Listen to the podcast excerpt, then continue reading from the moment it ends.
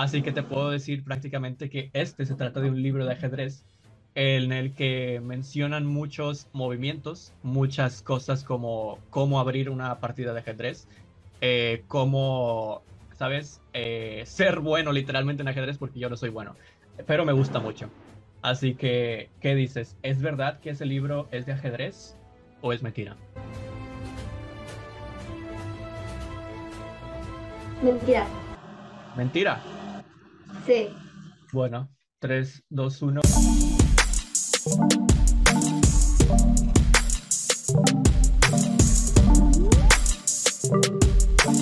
Bueno, bienvenidos amigos otra vez, otro episodio. Bienvenidos amigos de Spotify y de YouTube que nos están escuchando. Claro que sí. Episodio internacional. Ya era hora de tener un episodio internacional. Creo que el último también fuimos precisamente a Sudamérica y es como que estamos llenando ese rompecabezas, ¿no? Poco a poco eh, yendo por cada país de Sudamérica. Un saludo también a mi amigo de Colombia, Joseph Sterling, que fue el primero, eh, el primer sudamericano aquí en, en el podcast internacional. También tuvimos un representante de Ecuador que precisamente fue el podcast más largo en la historia de Podcast, de este podcast, que madre mía, lo que estuvimos ahí hablando, nuestro querido saludo también para el tío Joker, estuvimos ahí cerca de 2 horas 57, se nos fue el tiempo volando, y es que se pasa el tiempo volando también el podcast, que esperemos que también se les pase volando a ustedes, porque significa que les gusta muchísimo. El día de hoy, como les dije, vamos a ir también a Sudamérica, eh, ya era hora de traer un episodio internacional, ya saben las dimensiones aquí, abarca la profesión, las especialidades, eh, atletas, y ahora estamos en la dimensión internacional. Es el episodio número 25 y estoy muy emocionado porque tengo una gran amiga el día de hoy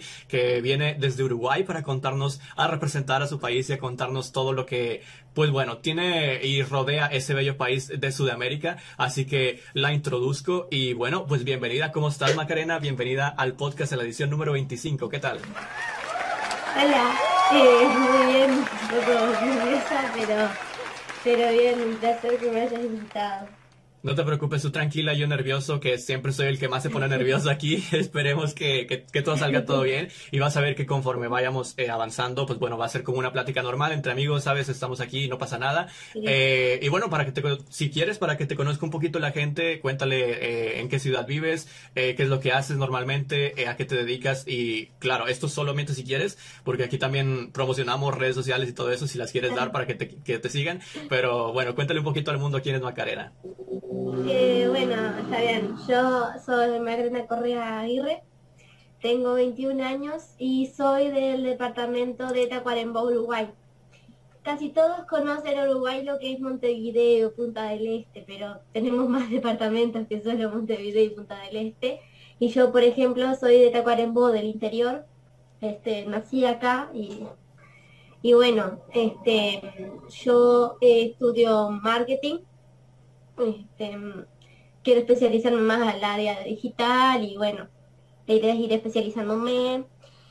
Y, y y básicamente eso, me gusta hacer ejercicio y el gimnasio y, y eso, pasarla con mi familia y con la gente que quiero en realidad. No me gustan mucho los bailes acá. Y, y eso. Sí, eh, yo, yo te conozco desde hace ya un, tiempo para atrás y la verdad es que te agradezco muchísimo. Eres una, una gran persona, primero que nada, por aceptar esta invitación. Eh, yo sé que a veces requiere mucho coraje para muchas personas el, el aceptar un podcast y venir a hablar de, de su país.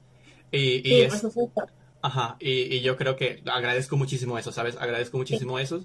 Eh, es como estar representando literalmente a un país que, que es una cosa wow, ¿no? ¿Sabes? Eh, yo siempre se los agradeceré a todos los invitados, a los de las profesiones, a los internacionales. Y, pero pues bueno, tema Uruguay, tema de tu país, tema para empezar. Eh, primero que nada, me gusta iniciar con, con esto porque es, es interesante saber cómo se describe uno a uno mismo, por así decirlo. Eh, así que, ¿cómo describirías a Uruguay en una sola palabra? En una sola palabra, yo sé que eso es muy complicado. Y a los uruguayos con una sola palabra. Te doy tiempo para pensar si quieres, no hay problema, porque, porque es, bastante complicado eh, definirse a uno mismo con, con una sola palabra y más a todo un país, ¿sabes? Por, por, ejemplo, podemos decir a México tacos, que es lo más eh, famoso, por así decirlo, pero ¿qué podrías decir de tu país que, que se pueda definir en una sola palabra? Eh, el mate. Mate, sí, claro. el mate es muy uruguayo y ta. Tengo otras, pero es solo una, entonces prefiero no, agregar más. Ok, el, el mate y, y para un uruguayo como tal, ¿cómo lo definirías? Con una palabra. Al uruguayo, al uruguayo en realidad, bueno, lo típico del uruguayo es que dejamos todo a último momento. Todo para último momento lo dejamos. es bien uruguayo. Te dicen, no, tenés que hacer esto y decís, ah, después lo hago, si tengo tantos días. O sea, y, y así pasa, después llega el día y igual no, no, no hiciste, pero, pero vos te confías de que, de que después lo haces. Entonces no, no somos no somos muy diferentes, ¿eh? porque creo que también eso se hace muchísimo acá en México, que dejamos todo para, para el final. Eh, pero muy interesante, ¿sabes? Ya me, ya me dirán también los uruguayos si están de acuerdo o no, eh, aquellos que nos estén escuchando en el podcast, en los comentarios, porque muchas veces eh, la, la, gente lo que piensa de un país de sí mismo es, es a veces quizás diferente que tiene la, la gente de otro país. Eh, obviamente no todos, no todos somos iguales, todos somos diferentes sobre, sobre la gente de ese país que, que pienses o que tengas algún, no sé, a, a veces existen algunas ideas que se hacen generalizadas eh, por, por, la globalización, por el mundo de lo que piensan específicamente de un país o, o, cosas por el estilo, ¿no? Pero quise iniciar con esa palabra y creo que la, la, voy a implementar como pregunta obligada para las demás personas, así que avisadas están las demás personas invitadas de siguientes países que vengan aquí, eh, porque realmente te pone a pensar y a, y a, nosotros a observar de cómo se describirá a sí mismo, ¿sabes? Y, y eso es más o menos una idea del, del, comportamiento, pero también hay un tema controversial y no sé si lo quieras tocar, ya me, después me dirás eh, si, si prefieres pasar esta pregunta, eh, sobre muchas personas que en Sudamérica eh, creen que hay una, o el hecho de que Argentina se parece mucho a Uruguay. Eh, yo tengo que reconocer que me, que me cuesta distinguir entre el, el, acento uruguayo y el argentino, ¿sabes? Creo que se parecen un poquito. Eh, pero para todas aquellas personas que dicen que Uruguay es muy parecido a Argentina, ¿qué es lo que diferencia a Uruguay de Argentina? ¿Qué es lo que le dirías que es más único de, de tu país? O sea, lo, lo digo desde el mayor respeto posible, pero para muchos uruguayos como que ofende un poquito que te digan, porque eh, Argentina tiene sus cosas y Uruguay tiene las nuestras, nuestras cosas, nuestras tradiciones. Y si bien sí, compartimos cosas con Argentina porque somos un país hermano, hay cosas que son muy de Uruguay, muy de Uruguay, y no hay comparación. Por ejemplo, algo que te puedo decir que es solo de Uruguay, este, es por ejemplo en nuestro 2 y 1, que es el baile 2 y 1 de Uruguay, que lo bailás en pareja, y por ejemplo en Argentina bailan así. Es de Uruguay, es solo de Uruguay. Algo que también es solo de Uruguay, más del interior de acá de mi departamento, es el evento que es llamado Patria Gaucha. Se hace en marzo, comienza, y es una fiesta tradicional este, que te cuenta un poco de la historia de, de, todo, de nosotros, de lo que es Tacuarembó, de, y hay cantidad de aparterías, este, de noche están, eh, como es, hacen puestos, venden puestos de, comida, de juegos para los niños, vienen cantantes. Una vez en una de las patrias vino la Sole, Soledad, Pastoruti. Ok, sí. Y, y tal, y vienen, por ejemplo, eh, una vez vino Luciano Pereira, Abel Pintos, eh, Lucas Hugo, que es un artista uruguayo de acá, este, el Chacho Ramos, que también es de Uruguay, que las músicas de Uruguay son muy de Uruguay. Lo que es la cumbia, eso, eso cumbia y plena es muy de Uruguay, muy de Uruguay. Este, solo que hay diferentes gustos. Por ejemplo, yo a mí mi padre nos crió, nos educó con la cumbia, entonces todo lo que es la cumbia desde sus tiempos para ahora, lo que es eh, la, la, cumbia uruguaya, me encanta. Y, y creo que y... sí, creo que definitivamente lo, lo describes muy bien eh, por el hecho de que, bueno, muchos teníamos esa, esa eh, cuestión de cómo, cómo hacer la diferencia eh, y lo describes muy bien porque mm, también más adelante vamos a hablar de, de, ese tema de la música de Uruguay y de todo, todo bueno, todo lo que engloba, ¿no? Básicamente. Pero lo más importante, sí. que, que no existan esas peleas, ¿no? Que dejen de ser felices, sí. que, que las típicas esas guerras entre países sí. que muchas veces se pueden transformar en, en en xenofobia, sí. escalar a, a, cosas peores, eso no debe de ocurrir, ¿sabes? Y menos aquí en Latinoamérica. ¿Sí? Sí. es que no tiene, no, no, no tenés por qué pelearte con otro país, porque cada país tiene sus cosas y a cada país eso lo hace hermoso. Exactamente. Y siempre es el respeto, porque en Uruguay siempre estamos encantados de recibir a personas de cualquier país del mundo, porque es un honor que vengan a nuestro país a visitarnos. Este, y siempre el respeto. Yo, por ejemplo, eh, Argentina me parece hermoso. Una vez visité Córdoba en sexto año y es precioso. Y hay cantidad de lugares de Argentina que me encantaría visitar, así como me encantaría visitar México. Y yo, al igual que vos, me gusta hablar con personas de todo el mundo, ¿viste? Entonces, he hablado con personas de Perú, con un chico de Perú, con uno de Bolivia, México también, este, y, me encanta, incluso con una chica estadounidense he hablado. y me encanta aprender nuevas cosas, eh, la cultura, nuevas, porque para es un motivo para, por ejemplo, en un futuro ir a visitarlo. Y, y me encanta, y siempre es el respeto, siempre.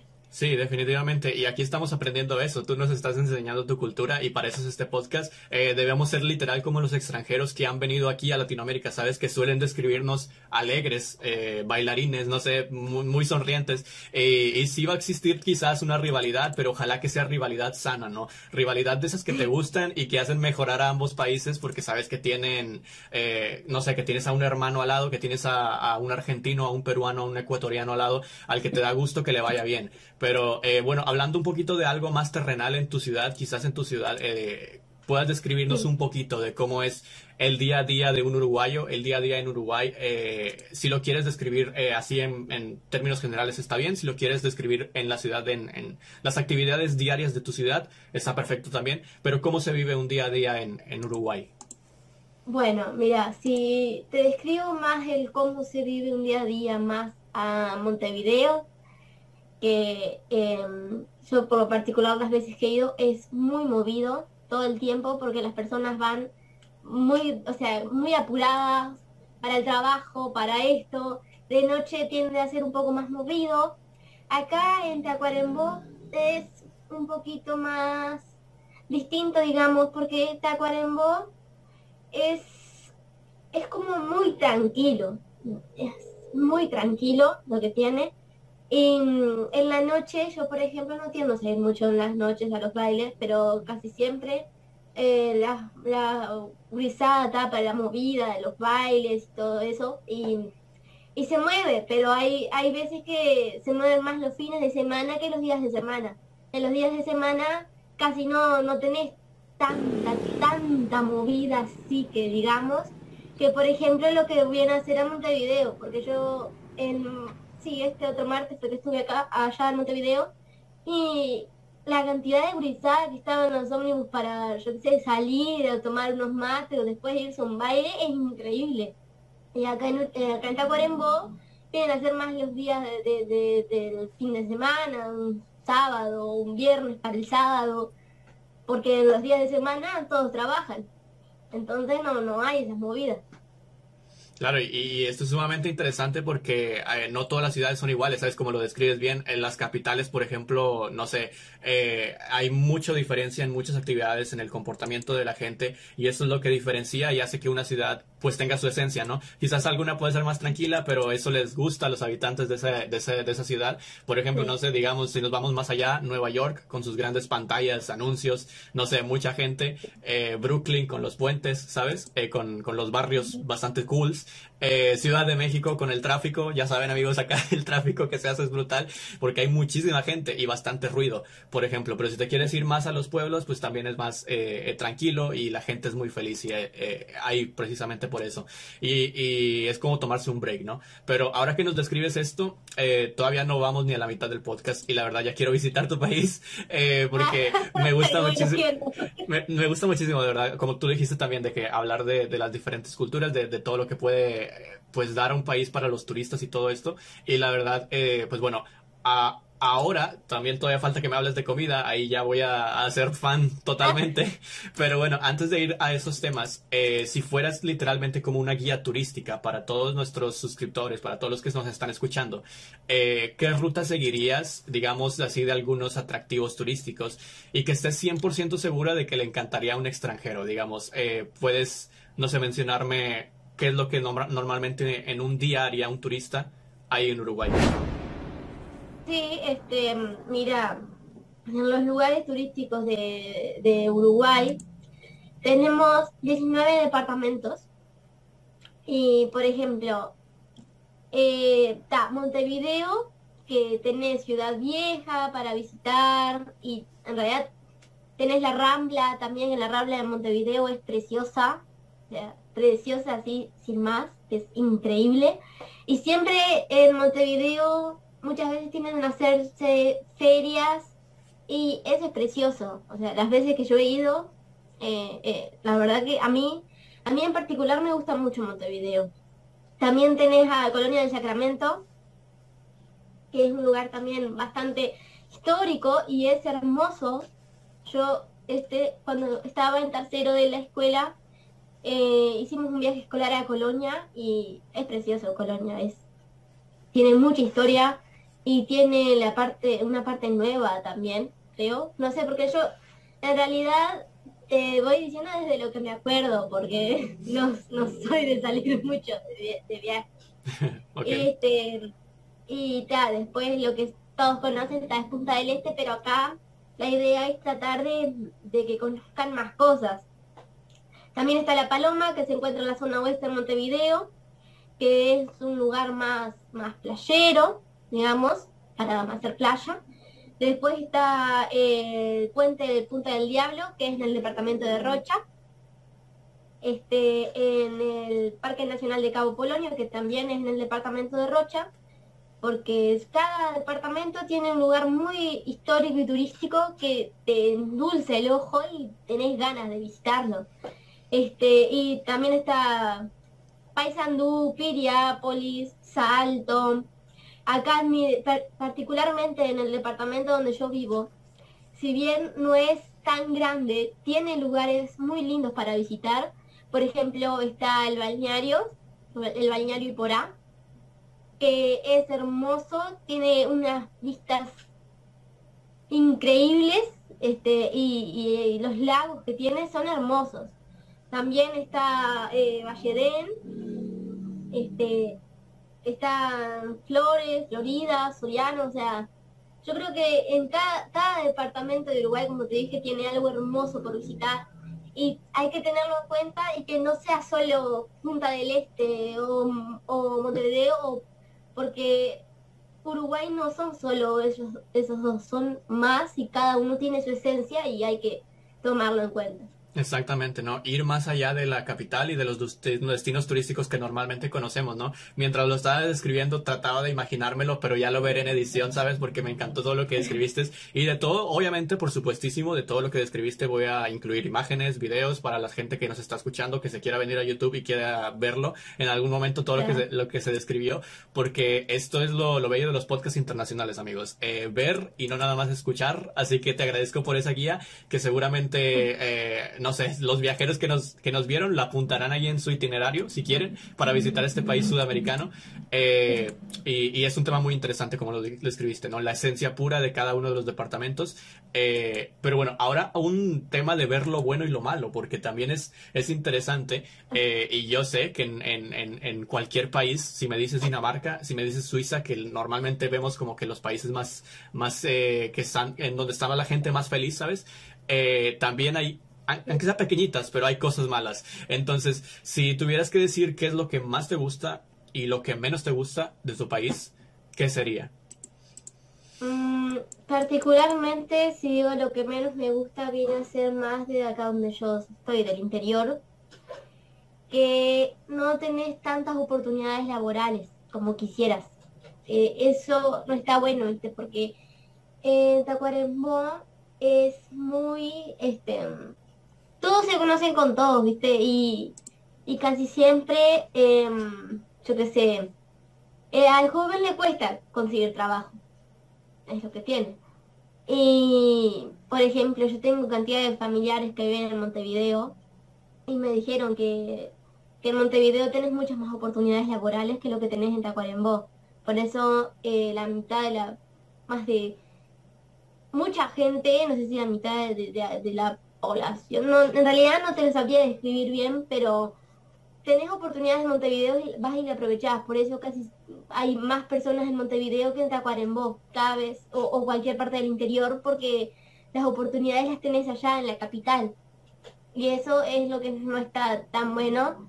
Este, eh, además, por ejemplo, acá en Tacuarembó este, tenés, tenés que ser un maestra o abogado o médico, porque si querés hacer, por ejemplo, marketing, no podés, ¿entendés? Porque no vas a conseguir trabajo.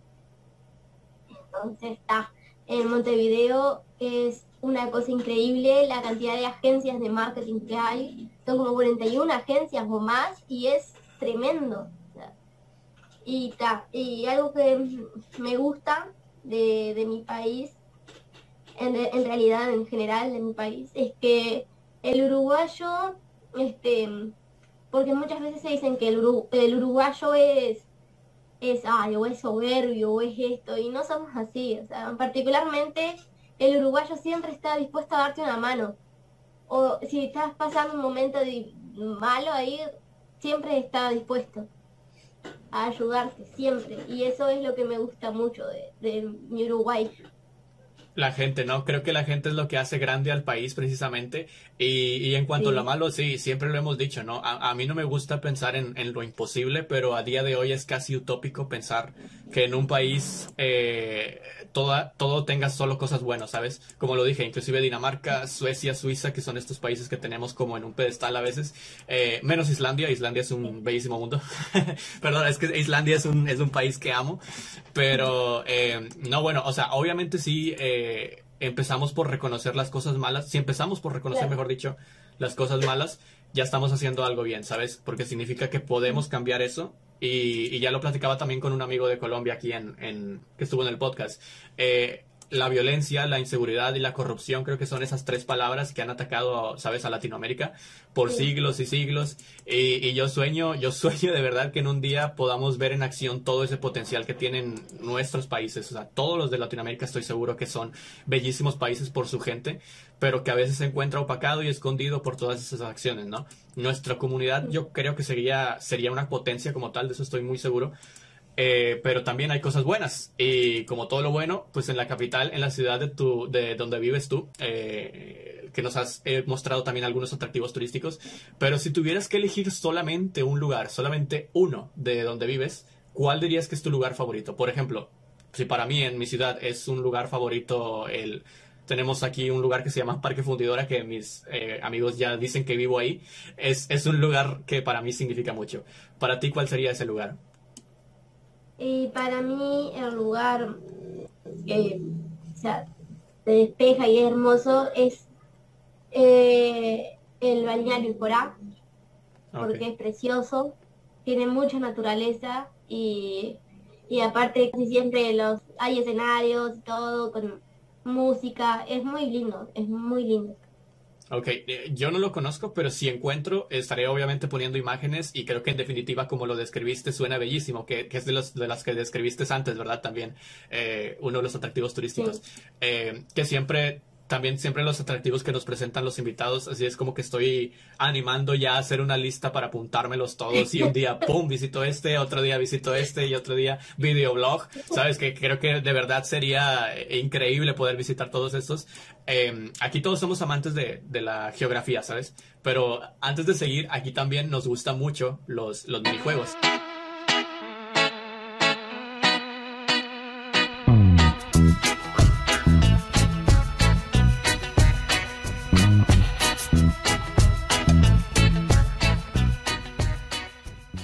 La cortinilla y el minijuego que toca el día de hoy es un minijuego de primera vez, como lo dijimos, es el debut de este minijuego. Aquí, Macarena, hemos tenido muchísimos minijuegos diferentes con los invitados, así que este es uno más o menos diferente.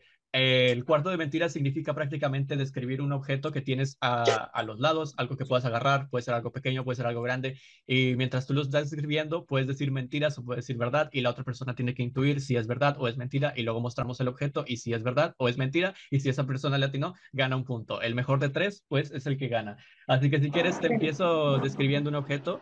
Como puedes ver, aquí tengo un libro, este libro de aquí.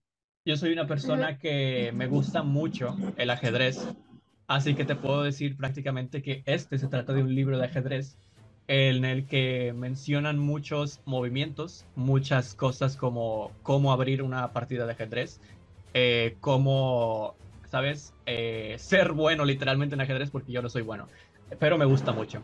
Así que, ¿qué dices? ¿Es verdad que ese libro es de ajedrez o es mentira? Mentira. Mentira. Sí. Bueno, 3, 2, 1. Creo que mi amiga me conoce muy bien. Sí, es un libro de Pokémon, no es un libro de ajedrez. Le tiré pegada, ¿Verdad? Le tiré pegada, no estaba ni segura. Yo tiré cualquier bueno tal. Pues bueno, sí. 50-50 y te salió muy bien, la verdad. Eh, bueno, llevas un punto, te toca eh, describir un objeto que tengas ahí al lado, algo pequeño si quieres, eh, lo que sea. Eh, si es mentira o es verdad, yo lo tengo que, que, adivinar. Y si no le atino, tú ganas. Si no le atino, porque ya serían dos puntos para ti. Bueno, este. La verdad es que eh, tengo un hilito este, bastante, con bastante contenido, porque soy atea, entonces lo leo para refrescar mi ateísmo. ¿Es verdad o mentira? Es mentira.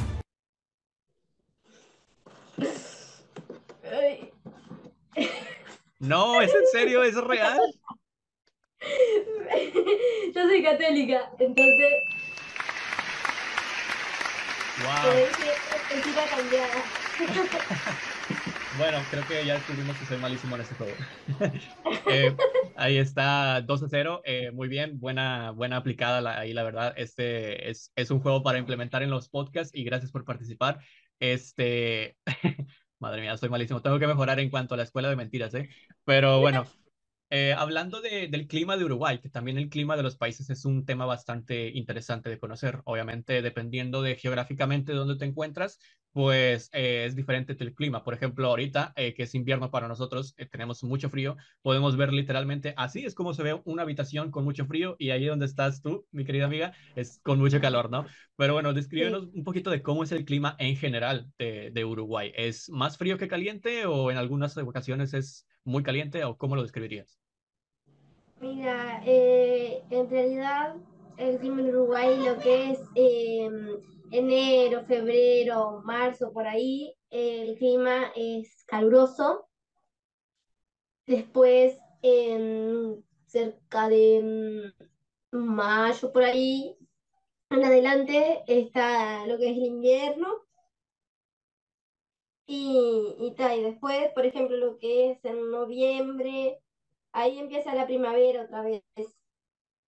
Y, ta, y, y, ahí más o menos es así el tema de, de, de, Uruguay, tiende a ser así. Es el verano, la primavera, eh, perdón, el verano, el otoño, la el, el invierno y la primavera, y así sucesivamente. Sí, claro. Y en cuanto al invierno, ¿alcanzan o en tu país se llegan a ver eh, temperaturas muy, muy frías? Por ejemplo, cerca de nevar, o es bastante complicado ver ese no, clima? No, no, en, en Uruguay nunca, digamos, el, nunca cae nieve, nada. O sea, es un frío, pero no es ese frío que vos decís. O sea, que, que, que caiga nieve o no, o sea, es un frío, pero lo normal. Ah, digamos. vale. Hay Entiendo. veces que hace un poco más frío que otras veces, pero no a ese extremo. Ok, entiendo. El clima siempre siendo un factor, ¿no? Algo que tienes que tener en cuenta cuando vas a viajar, si vas a visitar, no sé, un país. Yo tenía mucha curiosidad en saber cómo era el clima de Uruguay, porque muchas veces el, el clima suele ser muy variado en, en bastantes distintos países de Sudamérica. Pero yo te quiero preguntar, ¿eres team frío o team calor? ¿Te gusta más el frío o el calor? No, yo soy team primavera y team otoño. Team otoño, o sea, más o menos qué temperatura maneja Uruguay ahí o en donde tú vives. ¿Unos 20 grados? Quizás, ay, es que me tendría que fijar. ¿Por qué no me noté? Ok, entiendo. Y, y en porque- Ajá. En cuanto a cosas, digamos, únicas, eh, ya dejando un poquito de lado el clima, cosas únicas que dirías tú que solo se pueden vivir en, en tu país, cosas únicas de Uruguay, aquellas que di- dices tú, a fuerzas tienes que estar en suelo uruguayo para verlo. Eh, puede ser actitudes de personas, puede ser modismos, eh, algún festival o alguna fecha en el calendario marcada en específico, que es aquello que solo pueden, solamente pueden vivir las personas estando en Uruguay. Bueno, eh, algo, por ejemplo, que es solo de Uruguay, creo que te lo dije desde un principio, que viene a ser más mi departamento, que es eso, lo que es la patria gaucha. Que es solo en Uruguay. De Tacuarembó, pero solo de Uruguay, solo de Uruguay. Eh, también el típico baile que te dije, que es lo que es o la plena o, o cumbia uruguaya, que es solo de Uruguay. Lo que es la música tropical de Uruguay, este, porque si bien hay cantidad de músicas tropicales en, en diferentes países de, de- de Latinoamérica, el de Uruguay no tiene comparación. Este, entonces, y algo que también es, es de, de Uruguay viene a ser un poco más tradicionales en cuanto a pasar las navidades todos en familia. El típico un aplauso para el asador, Mm, eso es muy, muy de Uruguay. Sí, es, es muy, muy uruguayo esto que nos explicas y precisamente es- ibas a, a saltar al tema que, que- que te iba a preguntar también de cómo se pasan las Navidades, el Año Nuevo, las fechas en, en familia. ¿Qué es la, la tradición o cómo se vive ese día en, en Navidad? Porque eh, en invitados que hemos tenido aquí en podcast, bueno, esto más que nada en invitados, algunos de Europa, algunos no, incluso no la celebran, ¿sabes? Eh, pero en, en tu país, ¿cómo son estas fechas? ¿Son especiales? ¿Se reúne toda la familia? ¿Hacen algo en específico? ¿Cómo se vive la Navidad? Eh, sí, mira, la Navidad y el Año Nuevo son muy lindos porque las pasas con la familia, con familia. Este, eh, muchos montevideanos que tienen familias acá en Tacuarembó se vienen a pasar eh, a Tacuarembó las Navidades con su familia o se van a Montevideo para pasarlas allá. Y, y te juntás en familia, primero haces una picada, tenés los sanguchitos de miga, tenés em, pizza, maní, papitas, todo lo que viene a ser eh, la picada para reunirse en familia, charlas, podés poner música. Acá en mi familia, eh, particularmente, casi siempre ponemos música. Este, mi, mi familia viene a ser muy alegre en estas fechas. Ahora eh, no tanto porque sea, eh, por algo en particular, pero eh, naturalmente en mi familia se pone música y mi padre tiende a ser muy alegre, entonces baila y, y así la pasamos en familia, riéndonos a carcajadas. Y mi padre es un asador de primera, soy fanática de sus asados, entonces es una tradición que en cada Navidad y en cada Año Nuevo él hace un asado en la parrilla y le comemos en familia. Es que es Estoy bello. en familia Sí, sí, Sí, sí. en familia te digo, lo que es abuela, los que son los- mis cuñados, este, la pasamos juntos y E- está muy Es, lindo. Juan. ajá, como te digo, también es mi época favorita y, y se vive en familia también acá. Es como que todos los que estaban de viaje o todos los que están en sus otros, otras ciudades se vienen a, a- a vivir contigo esta Navidad. eh, y es que es bellísima esa época, siempre como que se sienten hasta unas vibras Sí, diferentes, ¿no? Al final del año. Muchas veces uno piensa en el concepto de Navidad y se le viene la típica imagen de nevando y Santa Claus a tu cabeza. Aquí eso no es muy posible porque las- a veces, aunque sea en invierno, vivimos una Navidad con mucho calor. Y, pero mejor en realidad, porque imagínate, yo no me, no me puedo imaginar una Navidad cagada de frío, De hecho, sí, ahí sí, tomando sí. chocolate caliente, no, no puedo. Acá en Navidad eh, te pones el mejor outfit para estar en tu casa y con calor tenés el ventilador encima por el calor que hace, pero la pasás muy bien, es, Eso, es lo que tiene. Así es, exactamente. Eh, yo tampoco he vivido muchas navidades así con mucho frío, pero creo que lo dices muy bien. Eh, una vez que hace o que el clima se presta para esa época, es como que se convive más. eh, no hay excusas, ¿sabes? Para salir, para, para salir. Incluso puede ser la Navidad afuera, al, al- aire libre. Pero bueno, es, es bellísima esa época. Y pasando al siguiente tema, que es bastante interesante, que cada país tiene sus modismos, ¿sabes? Su forma de hablar. Modismos uruguayos y nosotros vamos a intentar de alguna manera eh, saber qué significan. Tú nos vas a tirar alguna palabra y yo te voy a, a tratar de adivinar qué significa. Yo sé que es muy complicado. Y si quieres, fíjate, yo también tengo cinco modismos aquí, así que si quieres, cinco modismos mexicanos, para que conozcas un poquito también. Eh, si quieres, tú me avientas uno, trato de adivinarlo, si lo adivino bien, si no, no, y ya no- nos dices qué significa, y luego yo te aviento uno y, y- y te digo otro, y así. Uno y uno, ¿sabes? Un modismo Bueno. mexicano, modismo uruguayo. Bueno, Ajá. vos, Mo, vos. Uf. Eh, bueno, así de buenas a primeras, creo que puede significar vamos, vamos, como decir vamos. no. No, el vos es cuando te vas a referir a, a alguien para decirle algo, por ejemplo, che vos, ¿viste Ah. qué feo que se? Ah, vale, vale, vale, vale, ya, ya, ya, ya, ya. No lo había escuchado, no lo había escuchado. Bueno, te voy a decir uno, un modismo mexicano que es muy norteño, muy del norte de. México, y es arre, arre.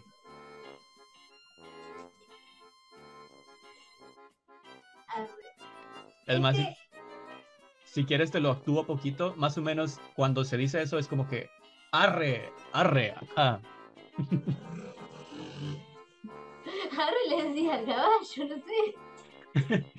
Bueno, arre es como decir, vamos, venga, vamos, vamos, vamos, como que rápido, ¿sabes? Eh, arre, vamos para allá, vamos para, para a realizar esta cosa, todo esto, ¿sabes? Sabía.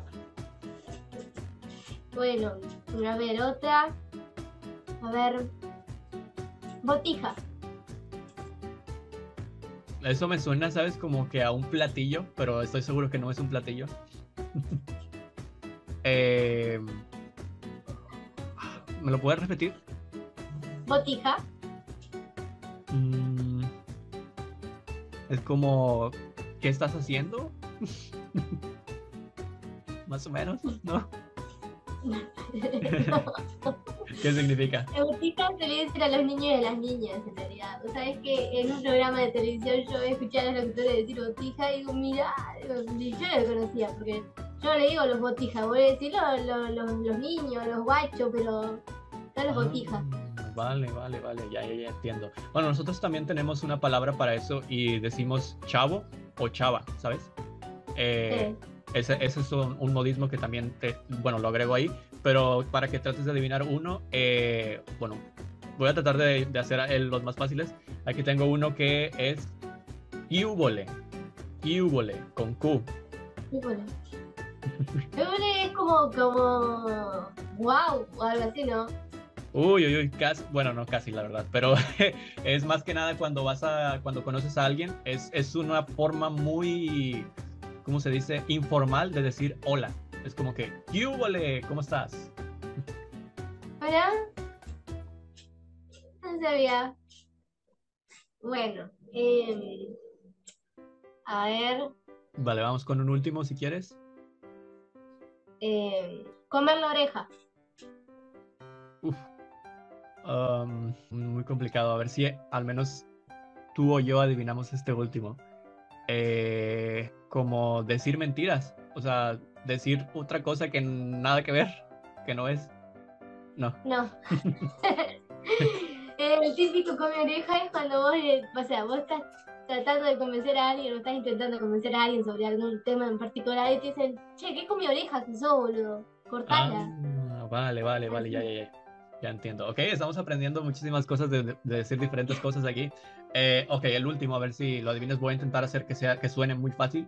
Eh, lo voy a poner en una oración. Es tal cual. Eh, la palabra es cantón, pero se utiliza en vamos a mi, con, vamos a mi cantón, ¿sabes? Vamos a mi cantón. Me encantó, me, me suena a casa. Sí, sí, sí, sí, es casa.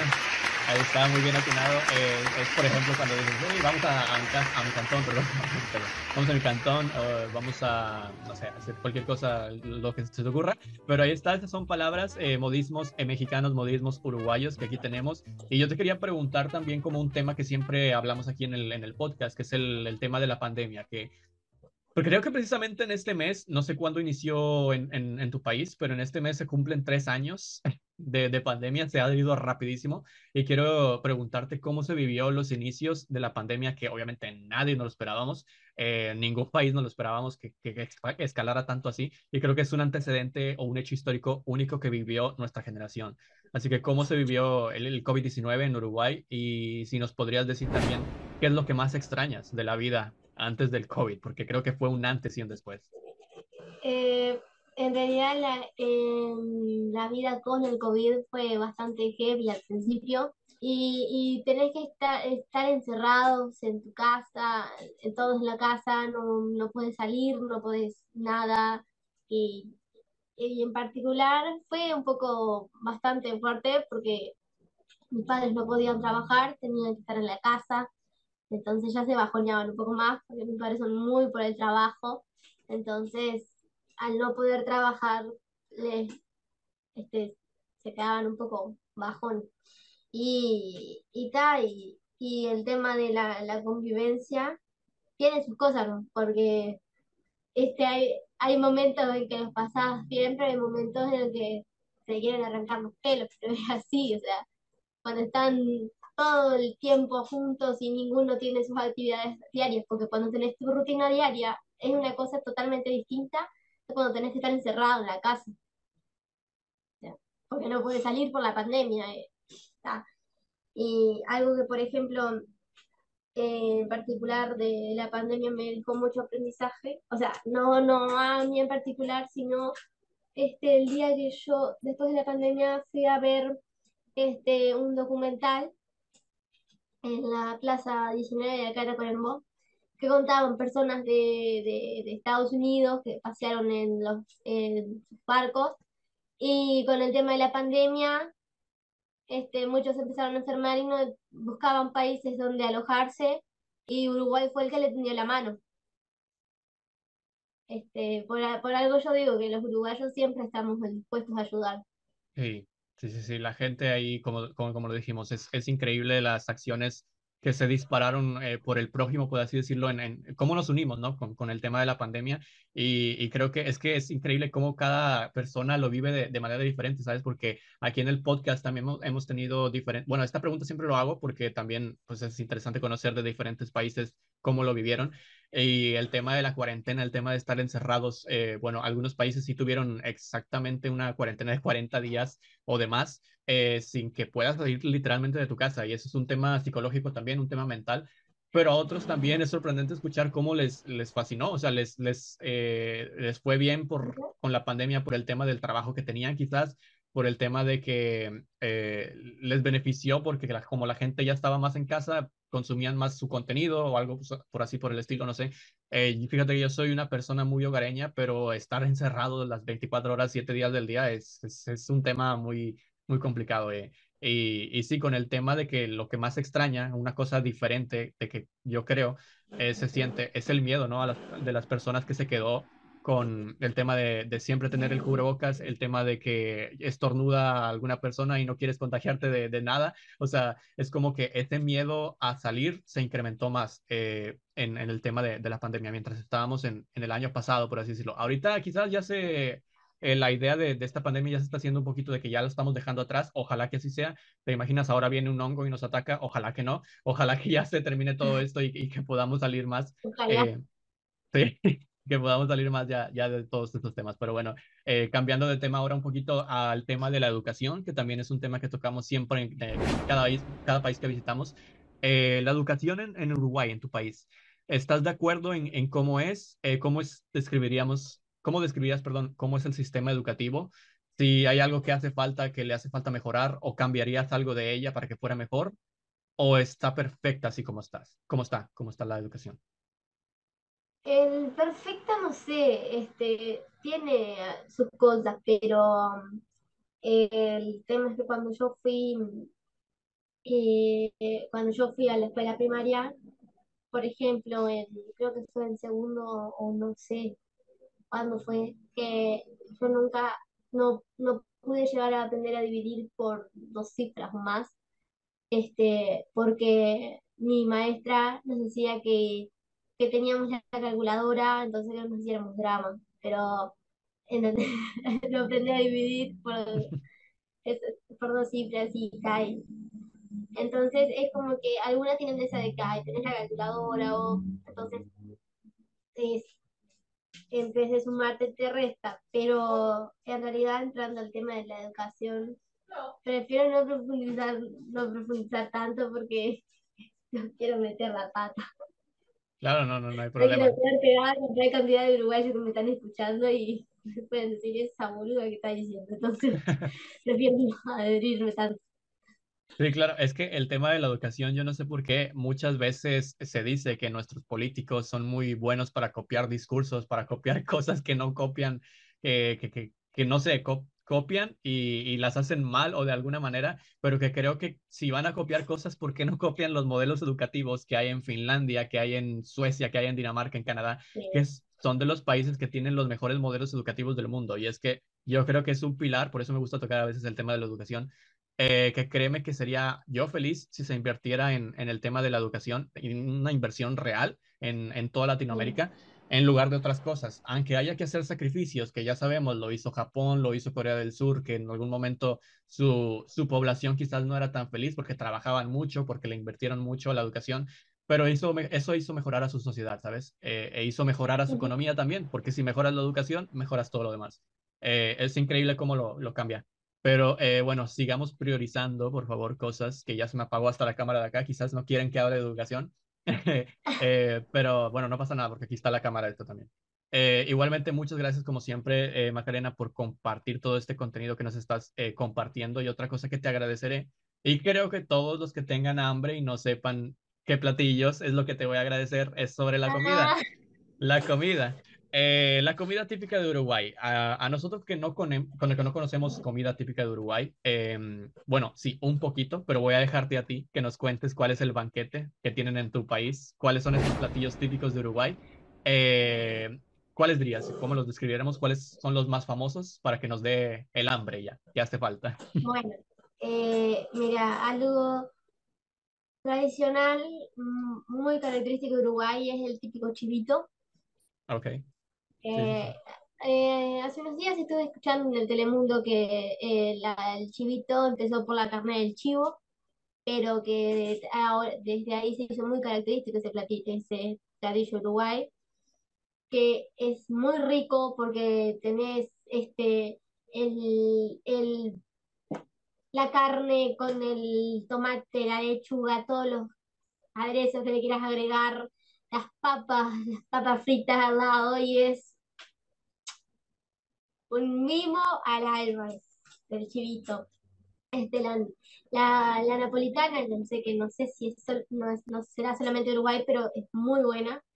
Este, y mm, el asado, lo que tenemos acá también es el postre chajá, que es muy rico. Este, yo lo he probado muy pocas veces y es rico. Este, algo que después los típicos alfajores que se hacen en, en- en Uruguay, los punta ballena y ta, son muy ricos. Este, y, y en realidad de, comida también tenemos la torta frita, que es, la torta frita es algo muy, muy Uruguay, o los pasteles hojaldrados, los pasteles rellenos, que pueden ser con crema pastelera, con dulce de leche, con eh, membrillo, y es un agua a la boca. O sea, de verdad ya se me hace agua a la boca y no puedo comerlo porque si un régimen, pero A mí también, sí. se te hace agua a la boca.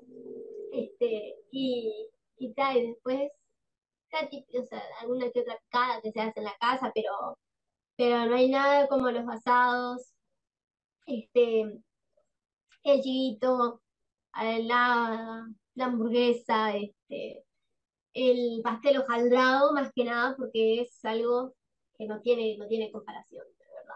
Uf, y yo con mil de hambre ahorita que no he desayunado, ¿eh? Antes de este podcast no he desayunado. Aquí son las, bueno, ahorita son las 9.33 de la mañana todavía.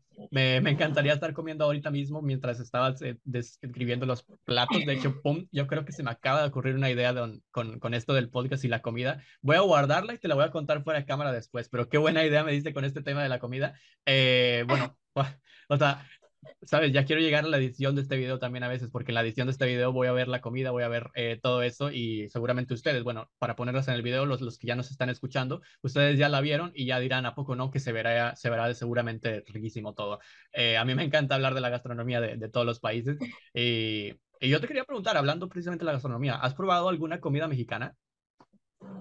¿Alguna comida mexicana? Eh, particularmente no, porque como no he viajado a México, no he tenido el placer de poder probar, pero si algún día viajo, sería un honor, la verdad, porque eh, yo reconozco que algunas comidas mexicanas tienen muy buena pinta. Como todas, como todas, yo creo, eh, pero este sí, uh, afortunadamente está dentro de las eh, comidas más famosas que hay.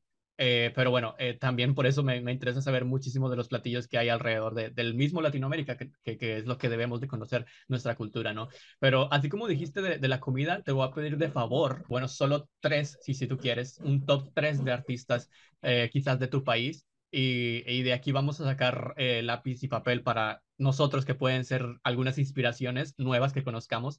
Eh, si quieres, pueden ser eh, cantantes uruguayos, eh, artistas, eh, actores, no sé, esos típicos, eh, inclusive si no quieres que sean de tu país, o bueno, como tú quieras, eh, pero si hay algún cantante, digo, perdón, cantante, no específicamente cantante, algún artista de lo que sea, que sea muy, muy, muy famoso actualmente en Uruguay, ¿cuáles podrías describir que son los top 3? Pueden ser artistas de cualquier tipo de rama. Algún artista, sí, eh, cantante que está teniendo su eh, bastante potencia, digamos. Eh, uno de ellos es Lucas Hugo, que particularmente él empezó cantando este, en el grupo de sonido profesional y ahora se lo casi tiene, él es un cantante con su banda, él estuvo por España, pero yo y ha viajado por otros países y a mí particularmente me gusta mucho, él es muy buen cantante y, y bueno, a ver, eh, déjame pensar en otro porque eh, estoy, estoy pensando. Sí, claro, no te Este, preocupes. puede ser que tienen el boom, pero más eh, tienen ese boom lo que es acá en Uruguay, están intentando crecer, pero vienen a ser otros cantantes tropicales. El, el- por ejemplo, hay, está empezando a crecer desde a poco, son los nuevos cantantes tropicales que aparece, que uno de ellos es Matías Valdés, que, que para mí este, tiene bastante potencia en su voz y eso está muy bueno.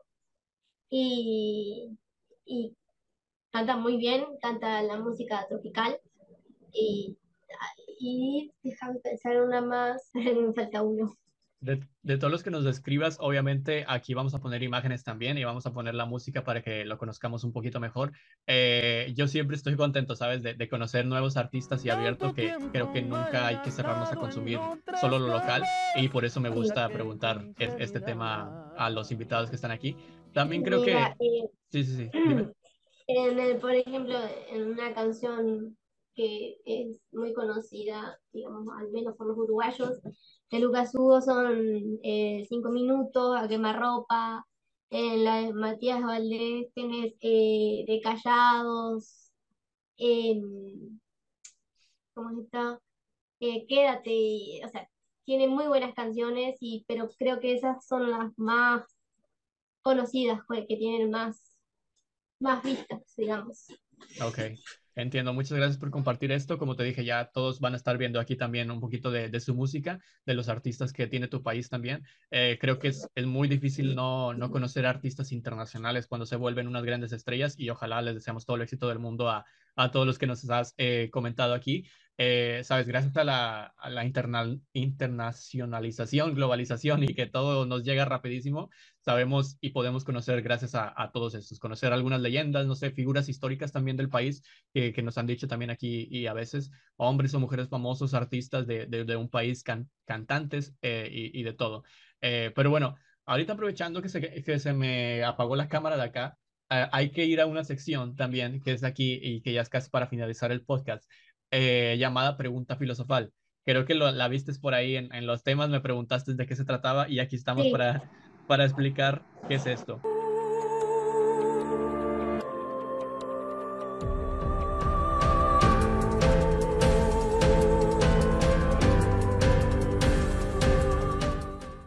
Eh, normalmente en los podcasts aquí hablamos mucho de, de, un tema. En este caso el tema es Uruguay, ¿no? Porque es un podcast internacional. En los podcasts de profesiones hablamos mucho de la profesión que nos toque hablar en ese momento. Entonces esto es como que un pequeño break. Aquí estás viendo, la, la gente va a estar viendo en edición mejor, pero te lo tengo que enseñar a ti. Es una especie de ruleta. Aquí se llama pregunta filosofal que tiene 50 preguntas, pero obviamente no te va a hacer las 50, sino que la que toque de esas 50. Y son preguntas del estilo, eh, ¿crees que hay vida después de la muerte? Eh, si te ha pasado alguna experiencia paranormal, todo eso que nos hace hacer como que filosofar, un, filosofar un poquito. Y, y, esperemos que toque, porque ha tocado, a ver, ahí donde se vea mejor, creo que ahí se ve mejor. Este, sí. Esperemos que toque una diferente a las que ya ha tocado, porque son 50 y es increíble que siempre toque la misma, ¿no? Pero está, va, va a girar la rueda y vamos a ver si toca alguna diferente. La verdad, de tanto que la escribí y hace mucho, ya no me acuerdo de todas las preguntas que son, así que siempre es algo nuevo para mí también. Eh, la pregunta filosofal que ha tocado es... Ah, hay, hay límites humanos. Hay límites humanos. ¿Cómo interpretarías esta pregunta? ¿Y tú crees que existe que existen límites o que todo es posible en esta vida. Es prácticamente como decir si hay cosas imposibles o no. En realidad, este, yo creo que este, cuando queremos algo podemos hacerlo posible, pero como yo part particularmente eh, creo mucho en Dios, siento que eh, las cosas se hacen posibles, pero si es, o sea, si es la voluntad de Dios, o por ejemplo, el tenerlo siempre con nosotros, porque si algún día llegamos al éxito, si llegas muy arriba, es más fácil la bajada, o sea, es más fuerte la caída. Y, y yo siento que siempre hay que llevarlo con nosotros y hay que ser humano, lo más humano posible, ser humilde, tener buenos valores, porque el éxito este, te puede hacer bien como te puede perjudicar muy feo. Así es, exactamente. Estoy, estoy de acuerdo contigo en, en, esa, en esa idea y yo creo que, bueno, en el tema de, de la pregunta filosofal de que si hay límites, eh, expandiéndola también quizás un poquito más con el tema de que si todo lo, todo lo que podemos hacer nosotros los humanos eh, es posible, yo sí creo, ¿sabes? Yo, soy una persona que, que cree en todo, en absolutamente todo, que cree que todo es posible.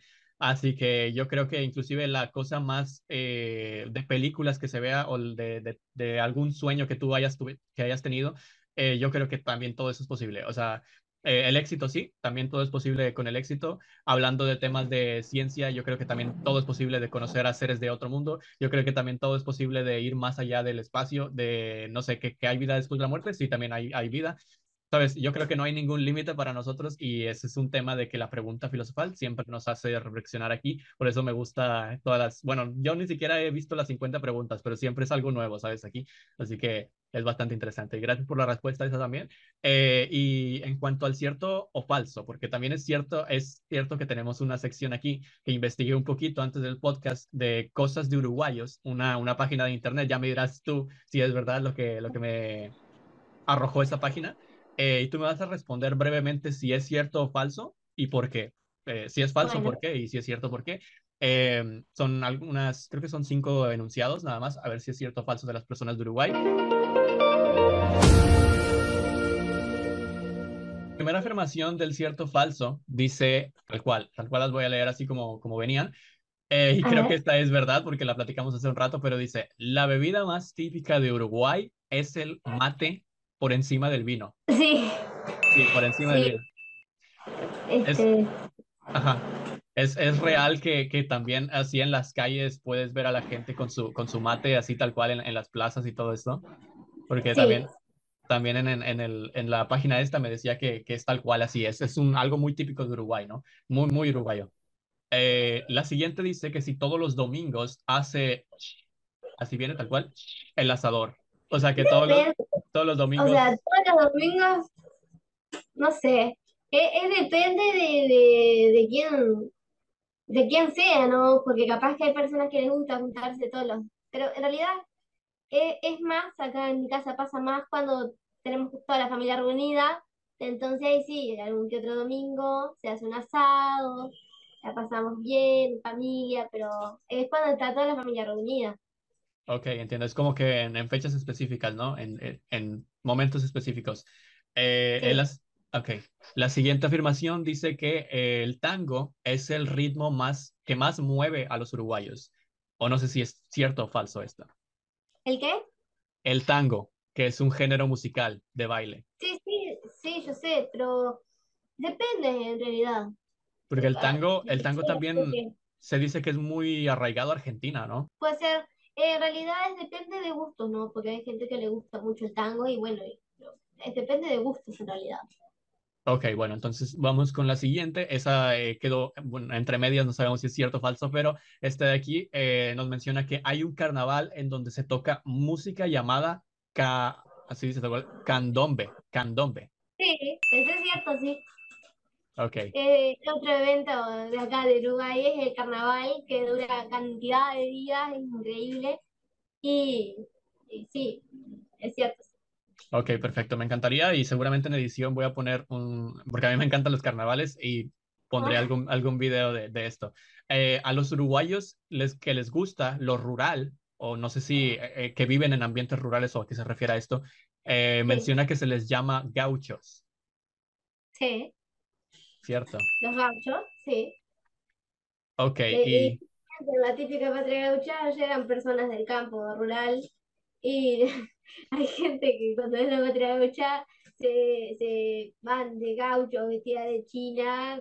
Ok, perfecto. Entonces, y el último eh, afirmación que viene aquí menciona que hay una feria o varias ferias de barrio en donde literalmente puedes encontrar de todo. O sea, en, en esas ferias se venden de todo. Sí, Sí, este, acá, por ejemplo, en, en Tacuarembó se hacen de esas ferias y sí, se vende, se vende de todo, sí. Perfecto, entonces es como un poco lo que vienen siendo los mercados acá en México, que literalmente te puedes encontrar de todo eh, y me encanta ese tipo de, de, cosas porque es como que muy de pueblo, ¿no? Muy, muy ambiente así tal cual. Eh, y una de las últimas preguntas que tenemos aquí, ah, antes de ir a las preguntas que literalmente sí hizo el público, iba a voltear para acá, pero ya no tengo cámara, ahora tengo que voltear para acá. Este, que nos mencionan qué, qué es lo que hay algo, hay algunas acciones, o si fueras como turista, eh, hay cosas o actitudes que le, que le puedan molestar a un uruguayo que no debes hacer en, en tu país, digamos, algo que esté prohibido y que en, en otros países digas que es muy normal, eh, para ir apuntándolo en la libreta de cosas que no debes de hacer en Uruguay. Eh, o hay, no sé, hay, digamos, una libertad para, para hacer varias cosas o que es algo que dirías, esta actitud no se ve muy bien en Uruguay? No, en realidad vos podés ir y, o sea, no, no va a haber problema que hagas algo que te expreses libremente. Lo único que sí es que mm, tiende a ser ofensivo que, que se digan que Uruguay es lo mismo que Argentina o, digan, no, Uruguay, o sea, e, eso, eso sí es ofensivo y creo que si llegas a Uruguay a ofender a Uruguay, te mandamos a volar, porque los uruguayos somos muy, tenemos a ser muy simpáticos, muy amables, pero a nadie le gusta que vayan a, a tirar mala leche a tu país. claro. Sí, sí. Creo que eso sería lo único, porque en verdad como que puedes hacer lo que se quiera. sí, claro. Es que esto acostumbro a preguntarlo casi al final porque en otros podcasts, por ejemplo, en, en, otras culturas que son totalmente diferentes, yo creo que esto se pregunta un poquito, o tiene más sentido la pregunta. Ahorita, pues como somos eh, latinos todos, eh, eh, yo creo que es muy similar el comportamiento en cuanto a las restricciones que puede haber en un país. Pero, por ejemplo, si le pregunto esto, creo que tuvimos una invitada aquí de, de Asia, de un país llamado Sri Lanka, que no es muy conocido, que me dijo que allá sí está prohibido besarse en público, que está prohibido hacer bastantes cosas, eh, como que son más ah. reservados, ¿sabes? Y, y en este tema. Sí, acá en público podés hacer lo que quieras. Lo que sí, la gente que es chuma se va a ver y se va a cagar de la risa tuyo, pero podés hacer lo que quieras, podés hacer lo que quieras. Ok, bueno, perfecto. Entonces, para no apuntar nada en la libretita de qué cosas que no se deben hacer, y bueno, pues entonces ha llegado el momento de llegar a la sección Q-Crowd de las preguntas que ustedes hicieron a través de Instagram. Eh, escogimos más o menos dos o tres preguntas que siempre lo hacemos en, el podcast, de las que más se repitieron o de las que parecieron un poquito más interesantes. Eh, así que... Uh...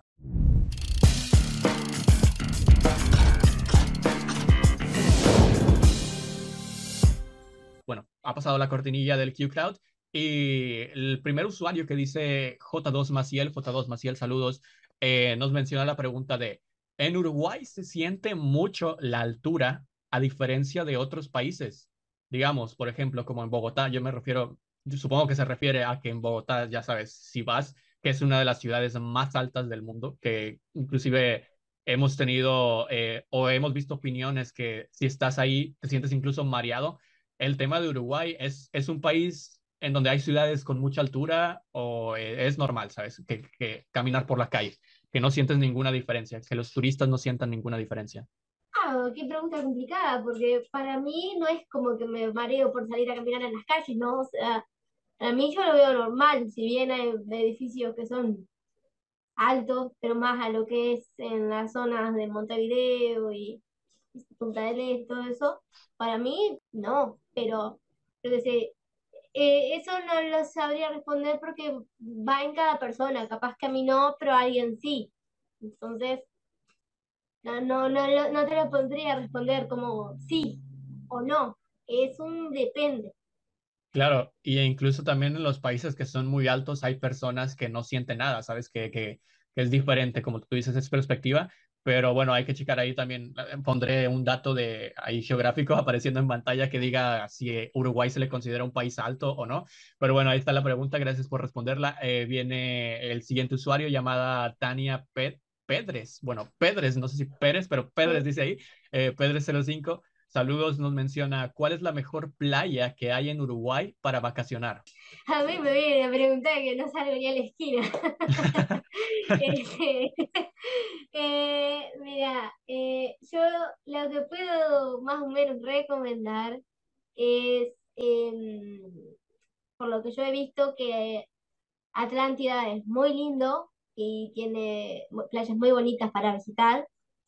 Eh, después por ejemplo, antes mi tía que vive en Montevideo, en una zona más playera, antes vivía en Neptunia y cuando éramos chiquitas íbamos a la playa y son bastante lindas como para visitarlas en las playas de Neptunia, en, en Montevideo. Y a ver, y, y después sería eso, porque está después de la Punta del Este y todo eso, pero yo hablo más o menos más o menos de lo que yo creo por ahí. No, y está perfecto, está perfecto, porque de todo esto, como te dije, vamos a poner la imagen y seguramente ya será eh, decisión del usuario eh, cómo, cómo, ve esta, este lugar, ¿no? Eh, Félix 16, Félix 16, perdón, eh, nos menciona la última pregunta que nos dice, ¿cómo es la frontera de Uruguay? Digamos, ¿hay muros? Así dice tal cual, ¿hay muros o puedes pasar de tu país a los de al lado con facilidad? Digamos como en ah, Europa, acá ¿no? Lo que hay, eh, acá lo que hay es el peaje.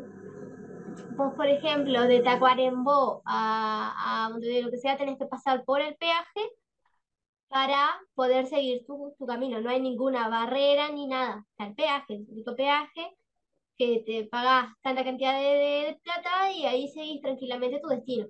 Ah, vale, vale, vale. Entiendo. Sí, claro, porque eh, muchos tenemos la idea de que en algunos países como en Europa nada más es una línea, ¿sabes? Y que puedes tener un pie en un país y un pie en otro, pero eh, claro, también existen, creo que en este caso acá nosotros las llamamos casetas, eh, que donde sí tienes que pagar una cantidad y luego ya ahora sí pasas directamente, que obviamente que tengas tus papeles y todo eso, pero eh, bueno, es un tema interesante también. Perfecto, Macarena, muchas gracias por responder estas preguntas. Eh, esto ha sido el episodio número 25.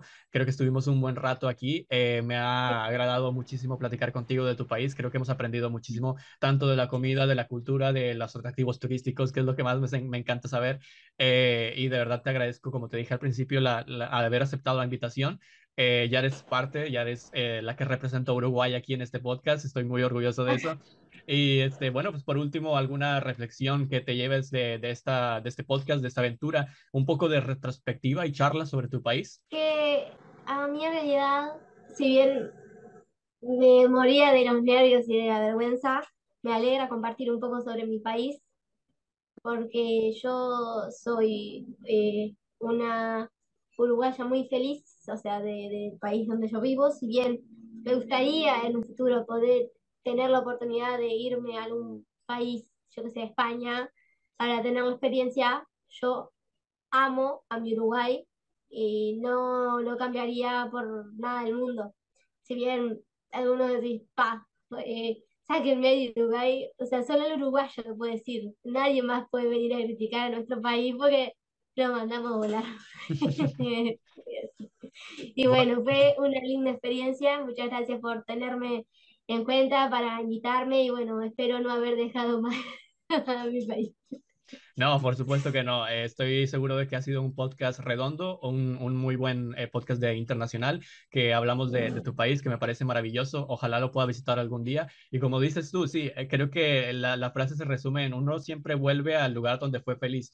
Eh, quizás podemos ir a otros lugares eh, para una aventura de, de, la escuela, un intercambio, no sé, agarrar experiencia, como dices, vivir unos meses, quizás unos meses, y eso se me hace mucho, eh, y luego ya volver a, a tu país, que, que es, es, maravilloso. Lo siento y te entiendo sí. perfectamente porque siento lo mismo por, por México, a pesar de todas las quizás noticias internacionales que puedan salir de cosas malas del país pero la gente, la gente es lo que, lo que hace bellísimo al país. Así que bueno, nada, claro. muchas gracias. Un saludo a todos los uruguayos que vieron este podcast. Eh, ahí tenemos y dejaremos en la burbujita eh, todos los episodios que hemos tenido de este podcast. Este fue el episodio número 25. Gracias por estar ahí y nosotros nos veremos en una siguiente aventura.